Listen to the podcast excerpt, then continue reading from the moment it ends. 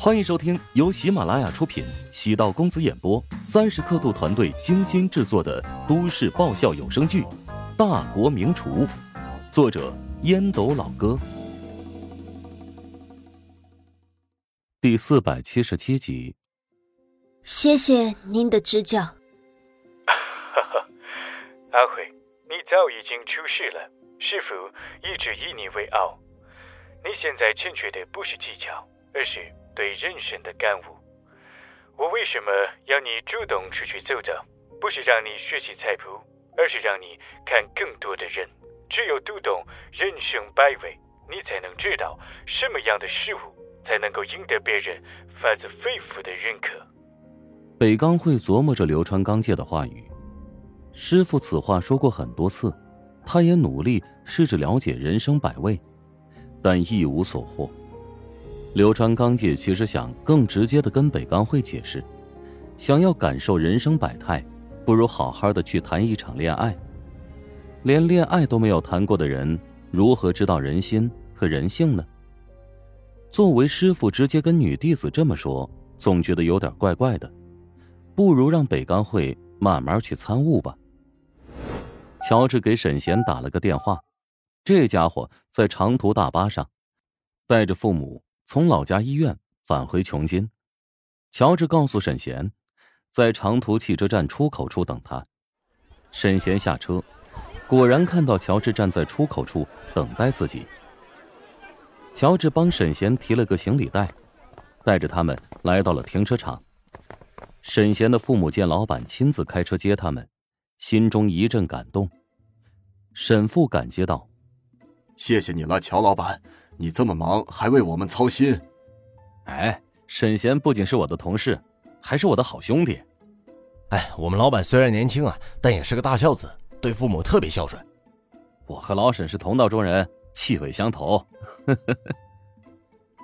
乔治来接沈贤三人，一方面是想在他父母面前留个好印象，另一方面也是打算去见见万磊，看他又打算作什么妖。很多人无法理解乔治的心态，为什么要和万磊过不去？很简单的道理，乔治给沈贤的工资最终是流到万磊的腰包。虽然这钱属于沈贤的，但乔治也有种花大价钱养着万磊和他父母弟弟一家的感觉。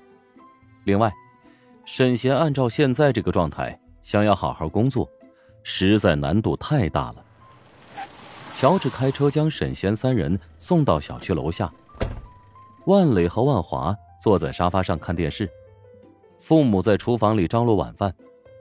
万磊昨晚是想明白了，不如干净利落，造成既定事实。沈贤即使将两位老人接回来，万家父母已经鸠占鹊巢，沈贤也只能让步。沈贤担心父母跟万磊起冲突，让他们在车上等待。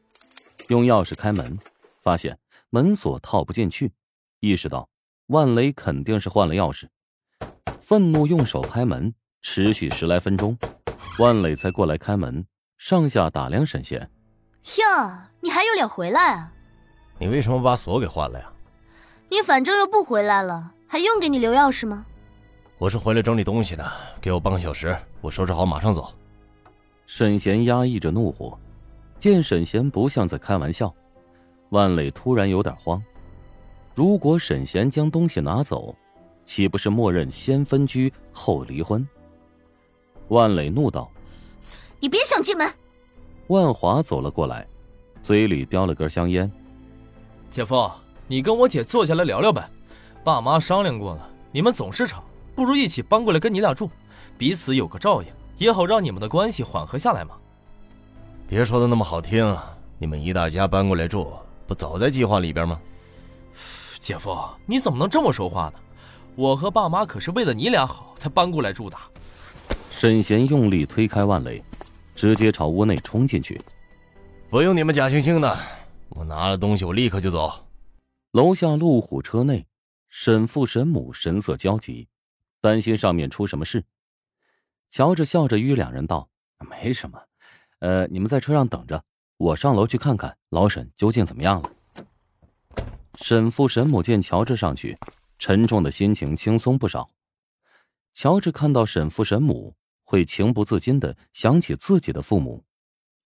父母便是如此，为子女可以忍受很多委屈。来到门口，门开着，里面传来争执声。万磊揪住沈贤的胳膊不放：“你休想这么轻易的离开！屋里的任何东西都不准带走。”我拿我爸妈的衣服，有问题吗？不行，这是我的家。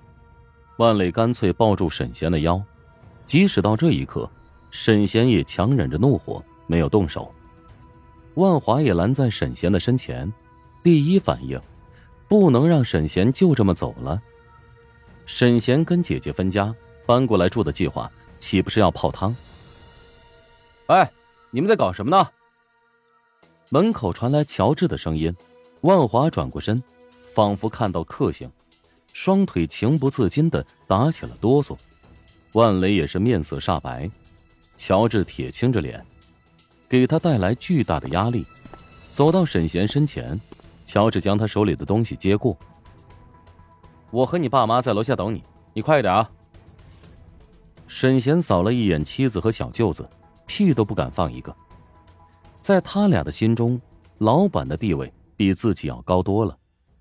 沈贤的姨妈在小区找了一个三室两厅的房子，房租四千五一个月，姨妈做主，已经交了定金。沈贤返回之后，跟房东见面，签署了为期半年的租赁协议。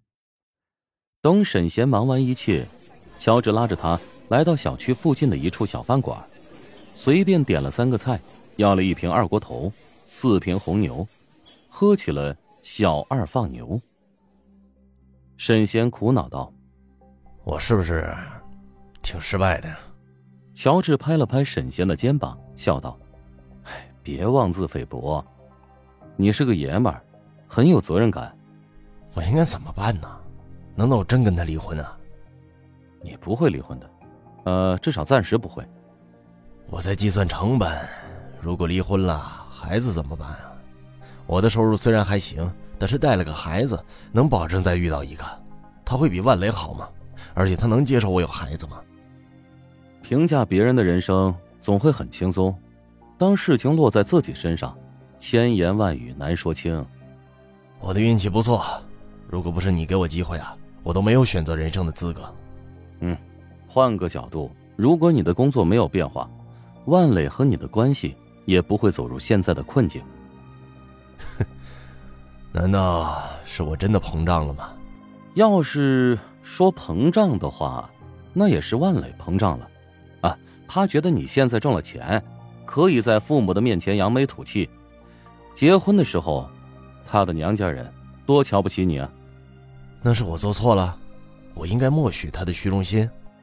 沈贤闷了一杯小二放牛。本集播讲完毕，感谢您的收听。